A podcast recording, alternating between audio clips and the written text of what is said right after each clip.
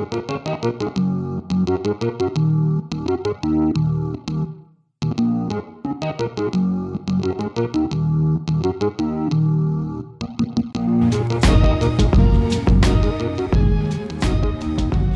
und herzlich willkommen zum Podcast Schon Digital der Sionic Technology. In unserem Podcast geht es um die digitale Transformation von Unternehmen und Verwaltungen und im Allgemeinen um den Arbeitsplatz der Zukunft im Büroalltag.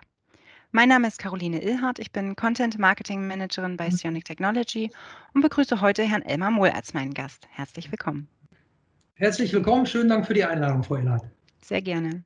Herr Mohl, Sie sind seit 20 Jahren Umsatzsteuerprüfer, aktuell bei einem nordrhein-westfälischen Finanzamt für Groß- und Konzernbetriebsprüfung und seit dem Jahr 2009 widmen Sie sich intensiv der praktischen elektronischen Rechnungslegung und sind zwischenzeitlich im Rahmen Ihrer bundesweiten Vortragstätigkeit zum anerkannten Experten auf diesem Gebiet avanciert. Und in diesem Zusammenhang befassen Sie sich auch seit der Einführung im Jahr 2014 mit der Anwendung und praktischen Auslegung der GOBD-Anweisungen in der Praxis. Sie sind also, ein, sind also absolut im Thema, wenn es um Fragen zur ordnungsmäßigen Führung und Aufbewahrung von Büchern, Aufzeichnungen, Unterlagen in elektronischer Form sowie zum Datenzugriff geht. Denn genau darum geht es in unserer heutigen Folge. Wir wollen über die revisionssichere Archivierung von Dokumenten, den Umgang mit elektronischen Rechnungen und die damit einhergehenden Rechte und Pflichten sprechen. Daher freue ich mich sehr, dass Sie dieses Interview mit mir heute in nichtdienstlicher Eigenschaft führen. Gerne. Die Aufbewahrung und Speicherung geschäftskritischer Daten und Informationen ist eine Herausforderung, mit der sich äh, ja, jedes Unternehmen täglich konfrontiert sieht. Zahlreiche Gesetze mit äh, verschiedenen Vorgaben können einen rechtskonformen Umgang mit Dokumenten schnell zu einem Mammutprojekt machen. Und ähm, ja, zu diesen Vorgaben gehören unter anderem die GOBD, die sich mit der steigenden Zahl digitaler Daten und Informationen befassen. Die GOBD fordern, dass Änderungen in Dokumenten und Daten transparent und nachvollziehbar sein müssen. Also der ursprüngliche Inhalt erkennbar bleibt und jede Anpassung protokolliert wird. Elektronisch erhaltene oder erstellte Dokumente müssen auch elektronisch aufbewahrt werden. Konvertierungen sind außerdem nur dann zulässig, wenn dadurch die maschinelle Auswertbarkeit ähm, eben nicht reduziert wird. Diese Vorschriften gelten für sämtliche geschäftsrelevanten Dokumente von Verträgen, Akten, aber auch E-Mails, was wiederum bedeutet, dass ähm, auch Office-Formate nur bei Einsatz eines ja, Enterprise Content Managements oder Dokumentenmanagementsystems anerkannt werden können, wenn auch das umgebende Gesamtsystem ähm, ja, die Anforderungen der GOBD erfüllt. Jetzt habe ich schon kurz einen Einblick gewagt. Herr Mohl, welche Grundsätze umfassen die GOBD und welche Pflichten ergeben sich daraus für den Anwender? Ja, war schon ein sehr großer Einblick. Sie haben jetzt versucht, die 37 Seiten mal eben ganz kurz im Gesamtumfang zusammenzufassen. Also sehr gut, dass man das so knapp zusammenfassen kann, wusste ich gar nicht. Ich natürlich jetzt gleich im Einzelnen noch was zu erzählen, aber ansonsten den Namen haben Sie auch schon gesagt, die Abkürzung GOBD. Ja, welche Grundsätze? Also wesentlicher Bestandteil der GOBD ist natürlich der Umgang mit aufzeichnungs- und aufbewahrungspflichtigen Unterlagen in digitalen Formaten und in Papierform. Ganz wichtig, die GOBD GOBD gelten natürlich weiterhin auch für die Papierbuchführung. Da aber in den letzten Jahrzehnten ja immer die digitale Buchführung immer mehr in den Vordergrund getreten ist, äh, ist das natürlich das Spezialthema. Und das wissen wir beide auch. In Zukunft wird es natürlich hauptsächlich nur noch um die digitale Buchführung und um digitalen Belege gehen. Und deshalb haben sich die GOBD dann natürlich ausführlich damit befasst. Sie haben es ja schon gesagt in dem Bereich. Die GOBD sind aus 2014, sind in 2019 2019 ähm, ja, ich sag mal, erneuert worden. Man spricht da von einer Neufassung, obwohl eigentlich nur punktuell einige Sachen geändert worden sind. Die GOBD verlangen äh, die Aufzeichnung und Aufbewahrung von Geschäftsvorfällen. Also das sind eigentlich die Grundsätze. Bei Geschäftsvorfällen, da muss man sich einfach darunter vorstellen, da geht es einfach um die Belege. Belege sind natürlich dementsprechend Geschäftsvorfälle, sind alle Vorfälle in einem Unternehmen, die Gewinn und äh, Verlust beeinflussen in einem bestimmten Zeitabschnitt. So ist die offizielle äh, Definition. Ganz wichtig, die GOBD ist eigentlich eine Verwaltungsanweisung des Bundesministeriums der Finanzen in Berlin entfaltet damit eigentlich erstmal äh, nur Bindungswirkung für Verwaltungsangehörige der Finanzverwaltung. Ich höre das auch ganz oft dementsprechend bei meinen Vorträgen für Steuerberater, die mir dann sagen, Herr Mohl, äh, die GOBD interessiert mich nicht, weil im Endeffekt ist das ja nur eine Anweisung für Sie. Das muss ich, da muss ich jetzt immer vehement widersprechen. Warum?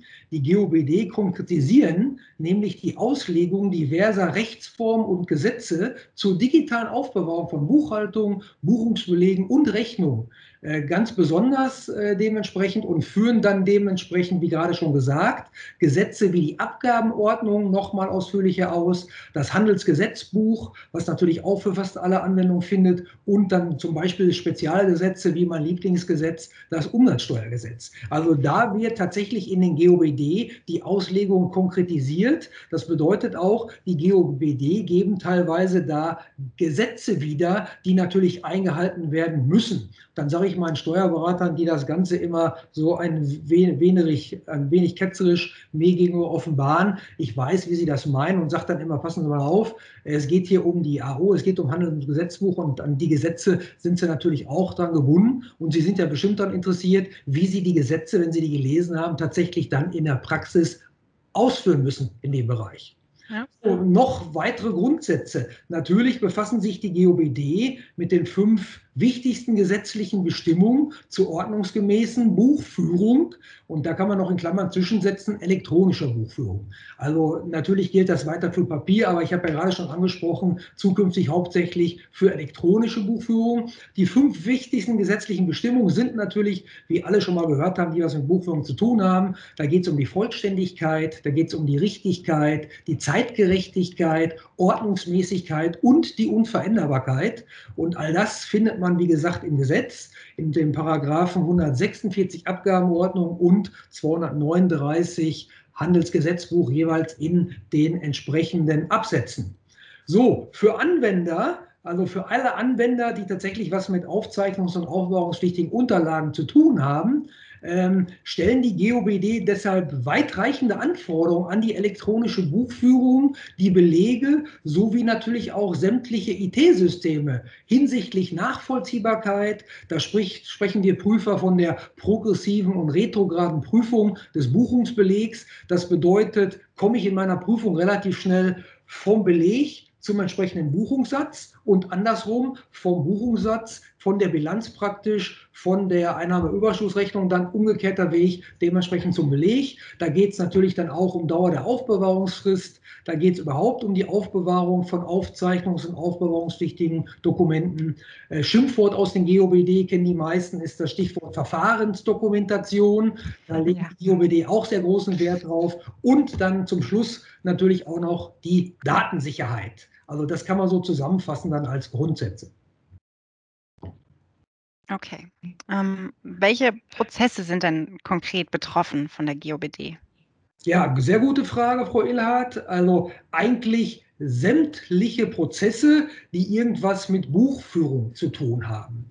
Und Konsequenz der GOBD ist auch, wie die Prüfungserfahrungen der letzten Jahre innerhalb der Finanzverwaltung zeigen. Sie müssen sich ja vorstellen, die GOBD sind 2015 scharf geschaltet worden. Zum 01.01.2015 war die erste Fassung tatsächlich anwendbar. Dann hat es natürlich ein wenig gedauert, bis zum Beispiel in der Betriebsprüfung das Jahr 2015 dann zum Prüfungsjahr wurde. Sie haben wahrscheinlich schon mal gehört, die Betriebsprüfung prüft abgelaufene Jahre. Meistens die letzten drei Jahre, wo eine Bilanz vorliegt, wird seitens der Betriebsprüfung dann geprüft. Deswegen hat das doch ein wenig gedauert, bis tatsächlich dann die ersten Prüfungserfahrungen gemacht worden sind.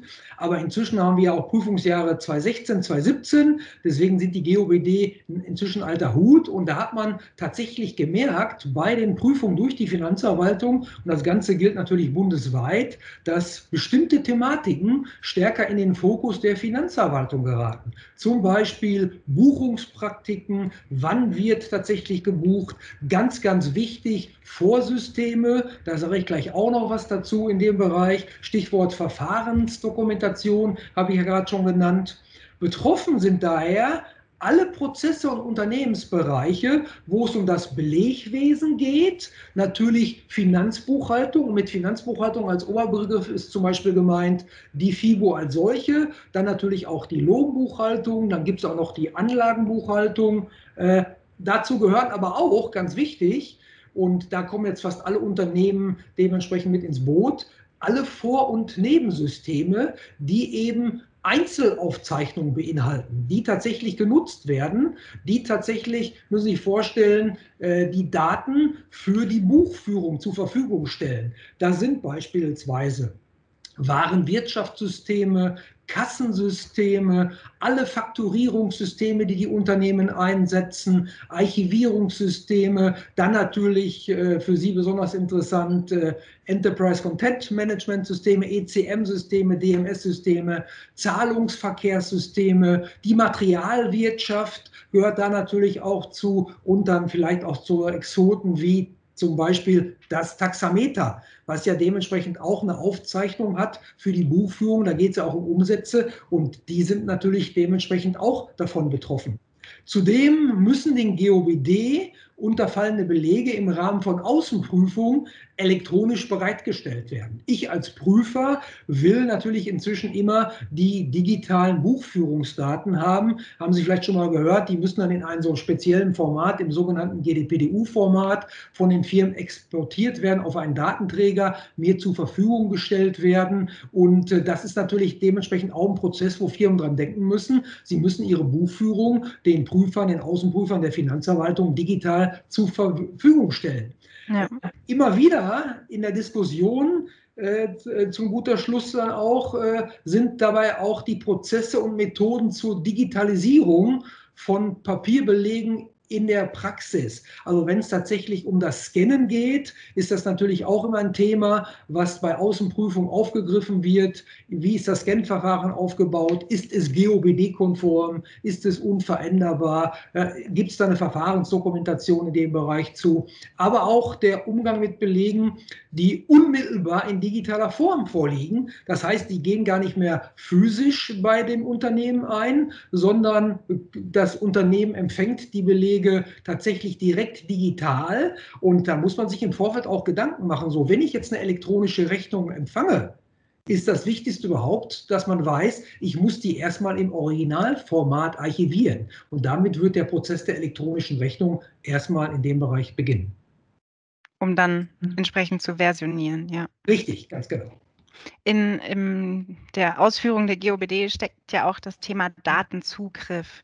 Vielleicht eine kleine Zwischenfrage dazu. Also da geht's, also denke ich jetzt an Berechtigung, dass eben nicht jeder alle Dokumente eben auch sehen, bearbeiten, darauf zugreifen kann.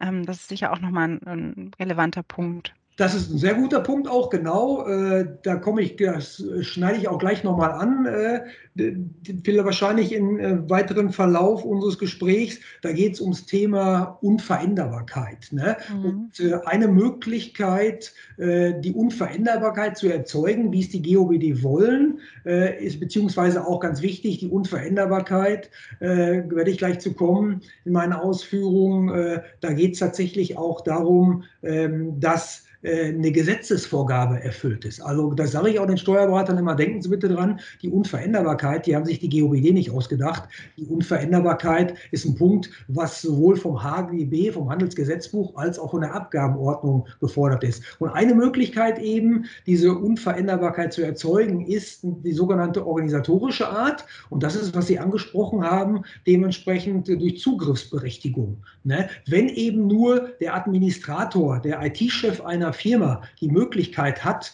auf bereits archivierte Daten zuzugreifen und alle anderen Mitarbeiter in der Firma nur eine Leseberechtigung haben, dann hätte die Firma organisatorisch eine Unveränderbarkeit hergestellt. Warum? Mhm. Weil alle können tatsächlich nur lesen. Nur einer hätte die Möglichkeit, da eventuell noch darauf zuzugreifen und eventuell Veränderungen vorzunehmen. Diese Veränderungen müssten natürlich protokolliert werden, aber dann hätte man auf jeden Fall auf diese organisatorische Möglichkeit diese äh, Bedingung der Unveränderbarkeit geschaffen. Ein Grund, warum wir heute sprechen und warum ich das so toll finde, dass wir uns dem Thema gemeinsam widmen, es herrschen unwahrscheinlich viele Mythen rund um die GOBD, ähnlich auch wie um die DSGVO. Ähm, welche Mythen sitzen denn Anwender in der Praxis häufig auf? Ja, sehr gutes Stichwort äh, GOBD und DSGVO. Äh, da gibt es tatsächlich einiges und teilweise sogar was auch was GOBD und DSGVO betrifft. Ähm, ja, wo Mythen, ähm, ich kann ja mal so ein, zwei Beispiele nennen. Also eine, ein so ein Mythos ist zum Beispiel, die GOBD sind nur für buchführungspflichtige Unternehmen relevant. Äh, wie kam man auf so einen Mythos? Liegt wahrscheinlich daran, dass die Vorgängerschreiben der GOBD ähm, viele erinnern sich wahrscheinlich noch dran, das waren die Grundsätze ordnungsgemäßer Buchführung der Urahn, wo tatsächlich äh, äh, aufgezeichnet wurde, so wann ist eine Buchführung äh, Vorgabe, wann ist eine Buchführung überhaupt ordnungsgemäß. Äh, dann wurde 1995 wurden dann die GOBS entwickelt, die Grundsätze ordnungsgemäßer datenverarbeitungsgeschützter Buchführungssysteme, weil man natürlich dann schon festgestellt, im Moment, es wird ja immer mehr digitaler. Wir müssen jetzt auch was für Daten datenverarbeitungsgeschützte Buchführungssysteme tun. Aber Sie sehen schon anhand der Name, aus dem Namen kam ja immer das Wort Buchführung heraus hervor. Und deshalb hat sich anscheinend der Mythos da mal irgendwann entwickelt, ja, aber die GOBD sind ja wie die Vorgänger, die gelten ja nur für buchführungspflichtige Unternehmer. Und das ist natürlich äh, absoluter Quatsch. Da sieht man alleine schon, anhand der, äh, des Namens der GOBD, Sie haben das ja gerade schon zur Einleitung wunderbar dementsprechend auch zitiert. GOBD heißt ja Grundsätze zur ordnungsgemäßen Führung und Aufbewahrung von Büchern, und jetzt aufgepasst, Aufzeichnungen und Unterlagen in elektronischer Form sowie zum Datenzugriff. Das heißt, man sieht jetzt schon aus, dem, äh, aus der Langversion des Namens, da sind auch alle Aufzeichnungen von betroffen in dem Bereich. Bedeutet, die GOBD betreffen tatsächlich jeden Betrieb. Das heißt sowohl Groß- als auch Konzernbetrieb. Das heißt aber auch Kleinunternehmer und auch alle selbstständige Freelancer, wie man sie nennt, Freiberufler. Auch die sind davon betroffen. Die GOBD kennen tatsächlich keine Bagatellgrenze. Die Vorgaben der GOBD gelten, sobald Gewinneinkünfte verbucht oder tatsächlich aufgezeichnet werden in dem Bereich. Und das ist ganz wichtig. Äh, das stelle ich tatsächlich bei einigen Prüfungen auch noch fest, auch bei Anfragen der Finanzämter an mich, die an mich rantreten, die kleinere Unternehmen prüfen. Äh, da stelle ich immer wieder fest, dass das immer noch falsch verstanden wird, äh, teils auch von Kollegen von mir, die sagen, ja, der ist ja so klein, da gelten keine GOBD.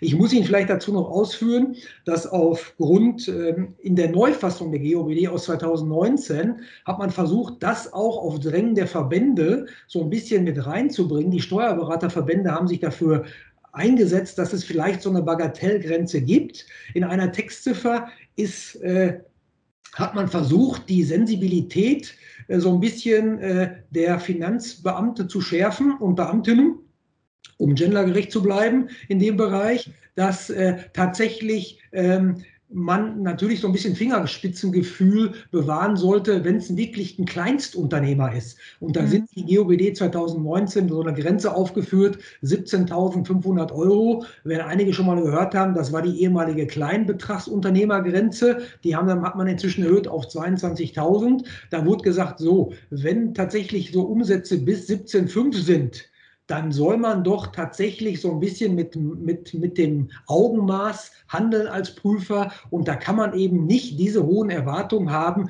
wie es beispielsweise beim Mittelständler ist oder beim Groß- oder beim Kleinbetrieb. So, das vielleicht zu dem Mythos. Äh, eine, eine Sache hatten Sie ja gerade schon angesprochen, der Mythos DSGVO. Und da kann ich vielleicht nochmal, äh, da habe ich auch öfter schon Sachen gelesen, da ich, muss ich auch schmunzeln die GOBD verstoßen gegen die DSGVO.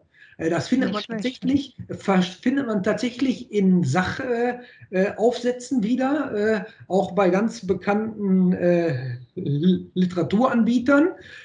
Das kommt einfach dahin, dass man da den neuen Artikel 17 der DSGVO zitiert. Der beinhaltet ja einen Rechtsanspruch, ich sage immer auf vergessen werden. Heißt ja eigentlich, man darf das Löschen sämtlicher über einer Person gespeicherten Daten verlangen. Dieser äh, Artikel 17 der äh, DSGVO ist eigentlich identisch mit der alten Regelung des Bundesdatenschutzgesetzes, Paragraph 35. Deswegen kommt auch öfter auch so äh, der Mythos, äh, die GOBD verstoßen gegen Bundesdatenschutzgesetz bzw. gegen DSGVO. Äh, das würde ja jetzt tatsächlich mit den äh, gesetzlichen Aufbewahrungsfristen in dem Bereich kollidieren. Wenn man jetzt sagt, so pass mal auf, ihr müsst das zehn Jahre aufbewahren, so, dann, dann äh, ruft man aber beim Finanzamt an und sagt, übrigens, ich habe jetzt, berufe mich jetzt auf Artikel 17 DSGVO, liebes Finanzamt, bitte löscht sofort alle Daten von mir, die ihr habt. Äh, hört sich schon lustig an, können Sie sich vorstellen. Äh, macht natürlich kein, kein, kein Finanzamt. Äh, dementsprechend würde man ja behaupten können, auch die Verwaltungsanweisung GOBD würde ja dann gegen die DSGVO verstoßen. So jetzt ganz wichtig, die DSGVO ist natürlich Grundlage für alle europäischen Datenschutzgesetze, aber im Bereich des Steuerrechts enthält die Abgabenordnung, die AO, jedoch bereichsspezifische Regelungen, Regelungen, die durch eine Anpassung der AO bereits ergänzt und modifiziert sind. Als, das, äh, als die EU-DSGVO veröffentlicht wurde, äh, korrigieren Sie mich, im Mai 2018 war es, da wurde das Ganze, glaube ich, scharf geschaltet in dem Bereich. Da mussten natürlich alle entsprechenden nationalen Gesetze EU-weit in jedem äh, Mitgliedstaat auch angepasst werden. Und natürlich hat auch dementsprechend der Gesetzgeber diesbezüglich da die Abgabenordnung angepasst. So der Artikel 17 DSGVO regelt ja jetzt das Recht auf Vergessenwerden, also das Recht auf Löschung. Aber aufgepasst, das Recht auf Löschung besteht nicht wenn die weitere Verarbeitung inklusive Speicherung der Daten zur Erfüllung einer rechtlichen Verpflichtung erforderlich ist. Und ja. das steht sogar ausdrücklich so in der DSGVO, nämlich in Artikel 17 Absatz 3b in dem Bereich. Das heißt, man sieht schon tatsächlich aus dem Gesetz, einer der rechtlichen Verpflichtungen ist die Erfüllung gesetzlicher Aufbewahrungspflichten nach Handels- und Steuerrecht äh, Steuerrecht 147 Abgabenordnung, Handelsrecht ist das der 257 HGB. Also ergänzt die AO auch in diesem Fall die DSGVO im Steuerrecht. So, dann vielleicht noch zum Abschluss, was ich auch immer ganz oft höre, äh, auch ein Mythos, äh, der sich tatsächlich äh, in der Praxis so verfestigt hat. Da werde ich auch im dienstlichen, wenn ich dienstlich unterwegs bin, auch öfter mit äh, konfrontiert. Papierdokumente sind immer aufzubewahren. Da höre ich immer, Herr Mohl, äh, ich darf ja äh, Papier nicht wegschmeißen wegen ihm. Dann frage ich immer, warum wegen mir? Ja, Herr Mohl, nicht wegen Ihnen persönlich, äh, wegen dem Finanzamt. Das Finanzamt will ja immer Originale sehen. So, und äh, das stimmt natürlich gar nicht in dem Bereich. Äh, in Paragraph 147 Abgabenordnung sind die Ordnungsvorschriften für die Aufbewahrung von Unterlagen niedergelegt. Und äh, da wird ausdrücklich auch gesagt, dass zu den aufbewahrungspflichtigen Unterlagen in Papierform ebenso auch Unterlagen in Form von Daten, Datensätzen und elektronischen Dokumenten logischerweise gehören. Die belegen eben, dass die Ordnungsvorschriften ordentlich umgesetzt ist und an denen man natürlich auch überwachen kann, dass die Ordnungsvorschriften eingehalten worden sind in dem Bereich. Wo ganz wichtig jetzt, äh, sowohl HGB als auch Abgabenordnung, die erlauben es, das ist einmal im Paragraph 239 HGB niedergelegt und einmal im 146.5 Abgabenordnung. Abgabenordnung kenne ich immer ein bisschen besser, weil das ist ja, ich sage mal, das Grundgesetz des Steuerrechts. Da sind ja alle allgemeinen Sachen für Steuerrecht geregelt. Und die Vorschriften, die sagen ganz klar, äh, Bücher und sonstige erforderlichen Aufzeichnungen dürfen auch auf Datenträger geführt werden. Ganz wichtig ist, so äh, weit natürlich dementsprechend das angewandte Verfahren den handelsrechtlichen Grundsätzen ordnungsgemäßer Buchführung entspricht. Das bedeutet, ich darf natürlich auch das Ganze nicht nur in Papierform aufbewahren, ich darf es auch vom Gesetzgeber her sogar. Und nochmal jetzt der Hinweis, da konkretisieren die GOBD eben wiederum nur die Gesetzeslage. Ich darf das Ganze auch, auch digital aufbewahren. Ganz wichtig ist, äh, nach 147.2 Abgabenordnung muss sichergestellt sein, dass die Wiedergabe der Daten tatsächlich äh, immer übereinstimmt mit dem Original und dass die natürlich jederzeit lesbar gemacht werden kann in de dem Bereich. So, und die GOBD haben jetzt auch in dem Bereich sich ausdrücklich, wie bereits die erste Fassung der GOBD aus 2014 und ich betone, Achtung, wie bereits das Vorgängermodell, die GOBS, die haben auch was zum Thema Einscannen und Vernichten gesagt. Werde ich ganz oft nachgefragt äh, zum Thema ersetzenden Scannen. Äh, könnte man sich sogar überlegen, Frau Ehlert, ob man da nicht noch einen zweiten Podcast zu macht zum ersetzenden Scannen, weil das ist in der Praxis auch immer noch ein ganz heißes Thema in dem Bereich. Die GOBD sagen ausdrücklich in Randziffer 140, nach dem Einscannen dürfen Papierdokumente vernichtet werden. Hört sich erstmal gut an, aber jetzt kommt wieder so ein typischer Beamtensatz. Soweit sie nicht nach außersteuerlichen oder steuerlichen Vorschriften im Original aufzubewahren sind. Wie gesagt, Randziffer 140 der GOBD kann jeder, der möchte, nachlesen. Also man sagt, ja, ihr dürft tatsächlich äh, wegschmeißen in dem Bereich, wenn es nicht andere Vorschriften gibt. So, das ist natürlich jetzt schwierig für, für die äh, Teilnehmer in der Praxis. Warum? Weil eigentlich muss jetzt jedes Unternehmen vor dem Vernichten darüber entscheiden, ob neben handelsrechtlichen Vorschriften oder der Abgabenordnung irgendwelche weitere Vorschriften existieren, die die Existenz der Originaldokumente verlangen. Ähm, mhm. Gibt es leider keine abschließende äh, Aufstellung darüber. Ich werde ganz oft gefragt, Herr Mohl, äh, gibt es ja nicht mal so eine Aufstellung, wo man genau sagen kann, was darf weggeschmissen werden, was nicht. Äh, ich sage aber eindeutig, steuerrechtlich, steuerrechtlich gibt es tatsächlich keine mir bekannte Vorschrift, die verlangt, dass das Originaldokument aufbewahrt werden muss. Ich mache seit, ja, seit über zehn Jahren inzwischen bundesweit Vorträge für fast alle Steuerberaterkammern in Deutschland und frage da immer bei meinen Seminaren, inzwischen Webinaren, auch die anwesenden Steuerberaterinnen und Steuerberater, nennen Sie mir bitte eine Vorschrift. Sie kennen sich aus, Sie sind Steuerberater, wo laut Steuergesetz das Original aufbewahrt werden muss. Die Vorschriften existieren tatsächlich nicht mehr. Was, mhm. was ich Ihnen aber heute äh, ein paar Beispiele nennen kann, was zum Beispiel nicht vernichtet werden darf. Also pra praktisch nicht positiv, was darf man vernichten? Dementsprechend, was nicht vernichtet werden darf. Einfach mal so kleine Beispiele, die ich auch öfter in meinen Seminaren zur elektronischen Rechnung aufführe. Fördermittelbescheide war zum Beispiel so ein Thema. Warum? Weil Fördermittel konnten bis dato immer nur abgerufen werden, wenn tatsächlich die Originalrechnung in Papierform den Fördermittelstellen vorgelegt worden sind. Da kann ich Sie aber beruhigen und tatsächlich alle zukünftigen Anschauer dieses Podcasts, da hat sich auch inzwischen sehr viel getan. Warum? Weil natürlich auch die Fördermittelstellen festgestellt haben, Moment mal, es gibt ja nicht nur noch Papierrechnung, im Gegenteil, die elektronische Rechnung, die ist ja schon weiter verbreitet in Deutschland als die Papierrechnung. Mehr als jede zweite Rechnung in Deutschland wird inzwischen in elektronischer Form verschickt. Und da natürlich auch die Fördermittelstellen erkannt, okay, äh, dann ist es natürlich auch so, dann müssen wir jetzt auch äh, dementsprechend elektronische Varianten anerkennen. Das bedeutet, ich habe von vielen meiner Seminarteilnehmer bereits im Seminar gehört, Herr Mohl, ich habe meiner Fördermittelstelle eine DVD vorbeigebracht, wo ich tatsächlich alle meine elektronischen Rechnungen drauf gebrannt hatte. Das ist einfach mal so ein Beispiel, dass sich inzwischen auch aufgrund tatsächlich der immer äh, stärker werdenden Digitalisierung da in der Praxis sehr viel ändert. Was nicht vernichtet werden darf, Originalunterlagen, die Rechte verkörpern. Ich sage mal ein ganz plumpes Beispiel, Wertpapiere.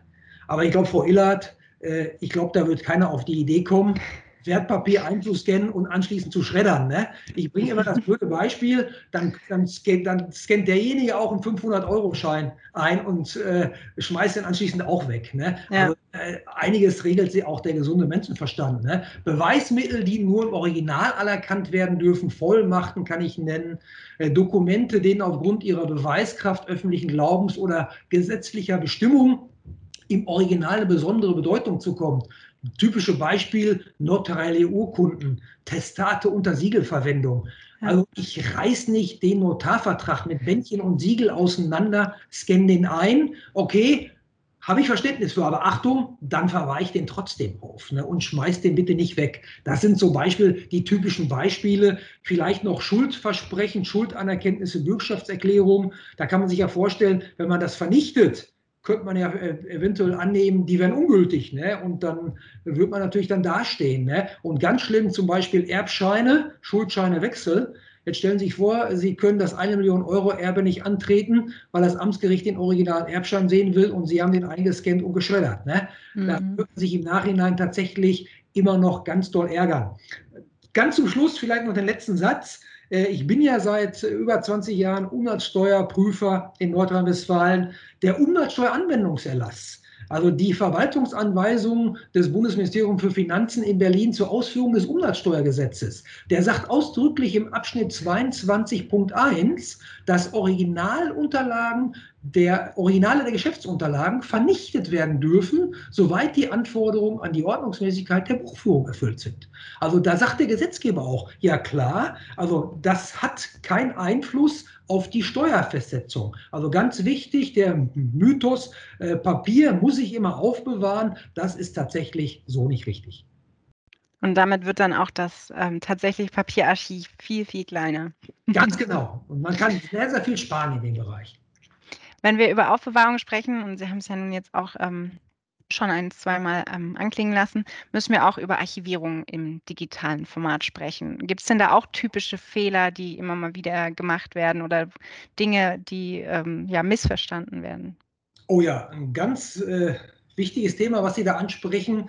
Und äh, das stelle ich bei meinen Seminaren, Webinaren auch immer wieder fest. Ähm, und Achtung, immer noch, ich, wie gesagt, ich mache das Ganze jetzt ja auch schon über zehn Jahre, auch im Bereich der äh, Spezialseminare zum Thema elektronische Rechnung. Also ein großer Punkt ist dann äh, bei der digitalen äh, Archivierung der Fehler Aufbewahrung im Originalformat. Ganz wichtig, das fordern die GOBD. Das heißt, die GOBD sagen eindeutig, alle ähm, Daten, Datensätze, elektronischen Dokumente und elektronischen Unterlagen, die im Unternehmen entstanden sind oder dort eingegangen sind. Das heißt, raus und rein müssen in dieser Form aufbewahrt werden und dürfen vor Ablauf der Aufbewahrungsfrist eben nicht gelöscht werden. Ich, ich nenne das immer, das ist die Aufbewahrung im originären Ursprungsformat. Ganz, ganz wichtig in dem Bereich. Ähm, und äh, da gehen eben tatsächlich auch viele kleinere Unternehmen. Aber Achtung, ich stelle auch fest, bei Großbetrieben wird auch immer viel falsch gemacht, wenn man denkt, bei Großbetrieben läuft alles richtig. Nein, also die Prüfungserfahrung äh, der letzten Jahre zeigen auch, da läuft außer viel falsch. Da geht man natürlich hin und äh, druckt dann zum Beispiel die per E-Mail eingegangene Rechnung im PDF-Format einfach aus und löscht die E-Mail und das PDF. Und das ist tatsächlich der Kardinalfehler. Ich betone, man darf natürlich eine E-Mail-Rechnung ausdrucken, man darf die in Papier umwandeln. Aber Achtung, die darf nicht ausschließlich in Papier dann aufbewahrt werden. Wenn ich hingehe und die im Vorfeld unveränderbar elektronisch speichere, dann darf ich damit, sage ich in meinen Seminaren, anschließend alles machen. Ich darf sie ausdrucken, ich darf sogar das PDF in ein anderes Format umwandeln. Auch das ist erlaubt. Aber zwingend ist tatsächlich da die Aufbewahrung im Originalformat. Ein weiterer typischer Fehler, der auch ganz oft gemacht wird, äh, ist das Thema Unveränderbarkeit, nämlich die unveränderbare Aufbewahrung. Und da ist tatsächlich leider so, dass es da gerade bei vielen Fehlern geht bei den kleineren Betrieben. Also die Unveränderbarkeit ist die zentrale Anforderung der GOBD. Die zieht sich wie so ein roter Faden durch die komplett 37 Seiten der GOBD. Und Frau Illert, ich hatte es Ihnen ja gerade schon genannt, äh, das ist jetzt tatsächlich keine Wunschvorstellung der Finanzverwaltung. Das ist in 146.4 Abgabenordnung und 239.3 HGB niedergelegt in dem Bereich, dass ganz entscheidend ist, dass eine Buchung oder Aufzeichnung nicht in einer Weise verändert werden darf, dass der ursprüngliche Inhalt nicht mehr feststellbar ist. Also ganz wichtig ist, man muss immer tatsächlich auf den Ursprung zurückschließen können. Bedeutet tatsächlich, dass alle Datenverarbeitungsverfahren, die in den Firmen eingesetzt werden, die müssen die Gewähr bieten, dass sämtliche Informationen, die dort einfließen, Programme, Datenbestände, und die einmal in den Verarbeitungsprozess dann gebracht werden, das sind der Beleg, die Grundaufzeichnung, die Buchung, dass die dann nicht mehr unterdrückt, und jetzt kommt wichtig, oder ohne Kenntlichmachung überschrieben, gelöscht, geändert oder verfälscht werden können. Das bedeutet, ich darf sogar, Achtung, laut GOBD löschen, wie es ja sogar die DSGVO sagt, ich darf laut GOBD löschen. Wichtig ist, das Ganze muss protokolliert werden. Das heißt, Veränderung und Löschung muss man nachvollziehen können eine Protokollierung und dann ist man dementsprechend damit auch zufrieden. Was ich dann immer tatsächlich höre, äh, was die Fragen, die ich dann immer gestellt bekomme in der Praxis, äh, wiederholen sich immer wieder. Ich kann da die Uhr nachstellen in jedem Seminar, Webinar. Herr Mohl, wir haben da bei uns in der Firma so eine Festplatte. Herr Mohl, wir haben da so einen Server. Reicht das aus? Ich frage dann immer als erstes nach, Bitte definieren Sie mir so eine Festplatte, so ein Server. Was ist das Ganze denn? Kann da Ihre Kollegin auch drauf zugreifen? Kann die Ihre drauf gespeicherte Datei sich nehmen? Kann sie die verändern? Ja, ja, dann ist das natürlich keine Unveränderbarkeit. Also man kann sich merken, die Unveränderbarkeit von Daten ist in herkömmlichen, ich betone in herkömmlichen IT-Systemen tatsächlich nicht gegeben. Das heißt, selbst der Firmenserver ist nicht unbedingt unveränderbar. Man kann natürlich einen Firmenserver unveränderbar machen, indem man dementsprechend eine Software ausspeichert, indem man vielleicht eine spezielle Festplatte dafür hat. Das gibt es alles. Aber von vornherein sagen, ja, ein Server ist unveränderbar, ist tatsächlich da die falsche Aussage. Und gerade da äh, besteht die Gefahr für kleine Unternehmen, dass die sehr viel falsch machen. Sie haben es auch wunderbar in Ihrem Vorspann, der sehr ausführlich war, bereits aufgeführt. Äh, Problem sind die Office-Formate, Word und Excel, die ja gerade bei Kleinunternehmern äh, ganz, ganz in ganz vielen Einsatzfeldern da zum Zuge kommen. Ich sage einfach mal nur Geschäftsbriefe, Notizen, Verträge, die Reisekostenabrechnung mit Excel-Tabelle, mit hinterlegten Makros, Formeln, Übersichten, Lieferscheine, dazu wird das genutzt. Natürlich auch Handwerker haben sich so kleine Word-Masken oder Excel-Masken gebaut, um damit Rechnung zu schreiben, Tabellen mit Berechnung, Einsatzpläne, Urlaubslisten. So, sobald, Sie hören schon anhand meinen Ausführungen, sobald das was mit der Buchführung zu tun hat, sind das buchungsbegründende Belege und da geht natürlich der kleine Unternehmer hin und legt die dann einfach auf seine Festplatte. Ich sage das so salopp, also das ist jetzt keine unveränderbare Festplatte. Die ja. wird dann da einfach abgelegt, nachdem die erzeugt und rausgeschickt worden sind. Und das Problem, was natürlich jetzt besteht, dass sobald da Änderungen vorgenommen werden, sobald Sie eine Reisekosten-Excel-Tabelle, sobald Sie da einen Wert rauslöschen und Excel dementsprechend schließen, fragt Excel Sie, kennt man, sollen Ihre Änderungen gespeichert werden? Dann sagt man ja. So, dann ist aber der ursprüngliche Wert nicht mehr nachvollziehbar. Und äh, entsprechende Löschung, Änderung werden in diesen Dateien systemseitig nicht protokolliert. Was auch die Gefahr ist, das kennt man auch, äh, man kann in Word und Excel einstellen, dass sich die Dateien automatisch beim Öffnen aktualisieren, Datum und Uhrzeit. Man überschreibt aus Versehen äh, alte Texte und äh, alte Zellen. Unbeabsichtigt werden irgendwelche Tabellendokumente im Datei-Explorer gelöscht. Und das ist natürlich die Gefahr, die bei kleinen Unternehmern vorliegt. Und jetzt aufgepasst, die Finanzverwaltung hat sich da bundesweit abgestimmt. Und Achtung, äh, ich nenne Ihnen jetzt mal die Originalaussagen der Finanzverwaltung, die eigentlich jeden äh, zum Nachdenken bringen müsste.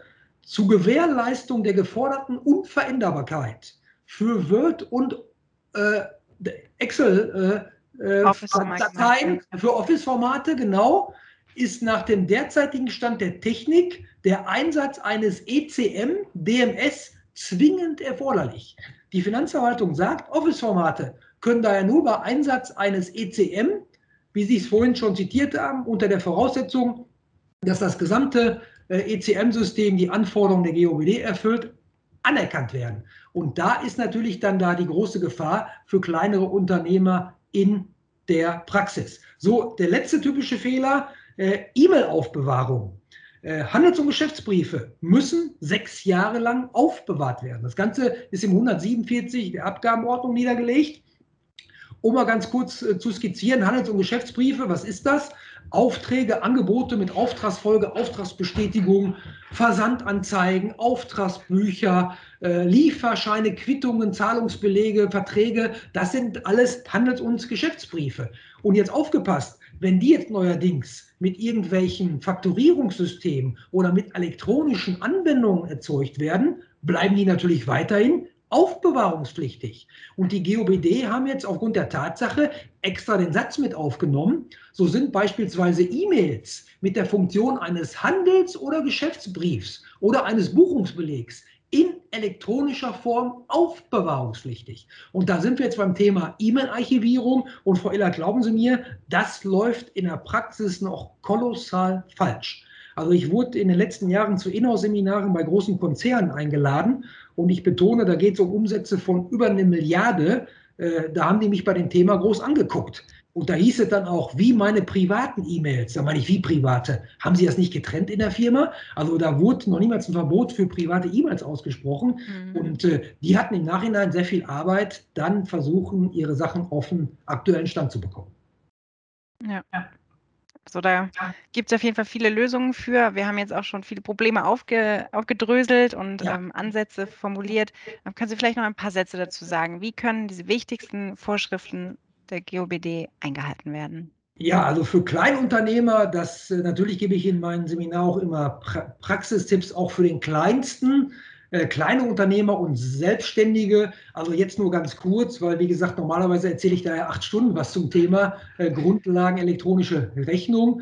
Ähm, also kleine Unternehmer äh, können für den Anfang äh, relativ einfach äh, sicherstellen, zum Beispiel unveränderbare Archivierung im Originalformat. Da gibt es inzwischen im ähm, Fachhandel, im gut sortierten Elektronikfachmarkt, gibt es spezielle Worm-Archivierungsmedien. Das sind diese typischen Archivierungs-DVDs. Ich betone, das muss eine DVD-R sein, weil RW heißt ja Rewritable, die ist ja überschreibbar. DVD-R, sagt der Gesetzgeber, das ist so das einfachste, kostengünstigste Archivierungsmedium zur unveränderbaren Archivierung.